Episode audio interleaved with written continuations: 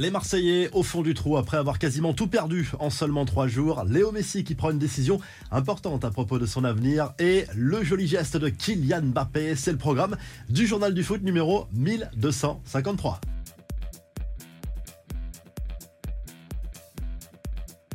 L'OM humilié en Coupe de France. Le club marseillais s'est fait sortir mercredi soir en quart de finale de la compétition par Annecy, club de Ligue 2 à l'issue de la séance des tirs au but de partout à l'issue du temps réglementaire. Les Marseillais catastrophés, la presse marseillaise également catastrophée après cette grosse désillusion alors que l'OM avait fait de cette compétition une grande priorité pour cette saison 2022-2023 après 34 ans de disette justement en Coupe de France. Léo Balerdi à la rue sur les deux buts au Savoyard prend très cher. Il a également euh, manqué un tir au but décisif lors de euh, la séance des euh, pénalties. Igor Tudor était lui aussi catastrophé en conférence de presse après le match et parle d'une grande tristesse mais pas forcément d'une rupture même si l'OM a perdu très gros en seulement quelques jours après cette défaite lors du Classico en Ligue 1 contre le PSG. Les joueurs de l'OM étaient également très déçus. Matteo Gendouzi, Paolo Lopez et Valentin Rongi ont tous présenté leurs excuses aux supporters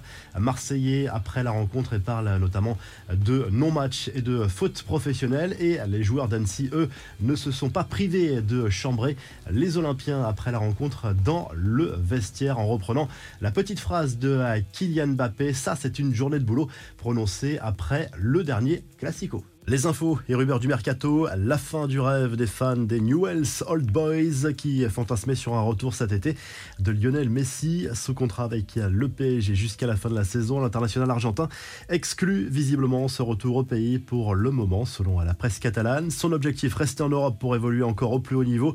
L'Inter Miami reste à l'affût comme le Barça mais le PSG veut lui faire signer un nouveau contrat. Autre info transfert concernant Oussem Aouar en fin de contrat en juin prochain avec l'OL le milieu de terrain serait en contact avancé avec Francfort, selon Sport One, relayé par RMC. Il ne devrait pas prolonger son bail actuel avec son club formateur, selon le média français. Les infos en bref, des hommages en pagaille pour Juste Fontaine, légende du football français, décédé à l'âge de 89 ans. Le stade de Reims a salué son ancien buteur sur les réseaux sociaux, parlant d'un Rémois légendaire. Kylian Mbappé a lui aussi rendu hommage à son illustre aîné ce mercredi. Plutôt qu'un long message, le Parisien a opté pour quelques émojis en légende d'une photo de l'ancien international tricolore. Didier Deschamps, la FIFA et son président Gianni Infantino ont également salué la mémoire de l'un des plus grands joueurs de la Coupe du Monde. On file en Angleterre où Arsenal creuse l'écart en tête. Les Gunners ont corrigé Everton 4 à 0 à l'Emirates Stadium et prennent 5 points d'avance sur Manchester City en tête de la Première Ligue. Ça va beaucoup mieux pour Liverpool, vainqueur de Wolverhampton 2 à 0. Les Reds sont 6e à 6 points de la Champions League et avec un match en moins par rapport à Tottenham, 4e. Le tirage au sort des quarts de finale de la FA Cup, Manchester United recevra Fulham. Manchester City accueillera Burnley. Le petit poussé Grimsby Town, pensionnaire de 4e division, ira défier Brighton après avoir réussi l'exploit de sortir Southampton mercredi soir. Sheffield United qui a éliminé Tottenham affrontera Blackburn. Le joli geste de Kylian Mbappé, le buteur du PSG, a participé à une émission de télévision en Turquie pour apporter son soutien à une récolte de fonds pour aider toutes les victimes du terrible séisme qui a frappé le pays, ainsi que la Syrie voisine. Je ne peux pas imaginer la douleur que peut ressentir la communauté turque et l'ensemble des habitants, a lâché l'international français qui espère redonner leur sourire aux enfants. Mbappé qui a recroisé Emiliano Martinez lors des trophées FIFA The Best à Paris. Des vidéos ont fuité sur les réseaux sociaux. On y voit notamment les deux hommes en train de se saluer comme si de rien n'était. Visiblement, la page est tournée malgré les célébrations polémiques du gardien de l'Albi Céleste après la finale de la dernière Coupe du Monde France-Argentine.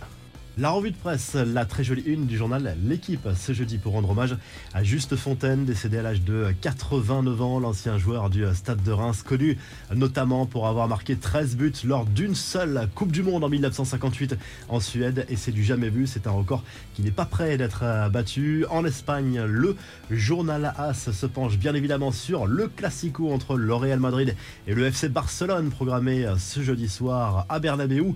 Dans le cadre des demi-finales aller de la Coupe du Roi. Osasuna qui a pris une option pour la qualification pour la finale en dominant l'Athletic Bilbao 1-0 dans l'autre demi-finale aller. Et en Italie, la Gazette dello Sport se penche sur le dossier du nouveau stade de l'AC Milan et de l'Inter Milan et fait le point sur ce dossier, l'avancée, les derniers éléments et parle aussi de Paul Pogba et de son importance dans le sprint final pour la Juve en Serie A, le milieu de terrain français qui a signé son retour à la compétition cette semaine lors du match contre le Torino et qui pourrait avoir son importance pour la Juve qui cherche à aller chercher la Ligue des Champions dans le sprint final mais ça sera compliqué pour le moment. La vieille dame compte 10 points de retard sur la Lazio, quatrième du championnat italien actuellement. Si le journal du foot vous a plu, n'oubliez pas de liker et de vous abonner et on se retrouve rapidement pour un nouveau journal du foot.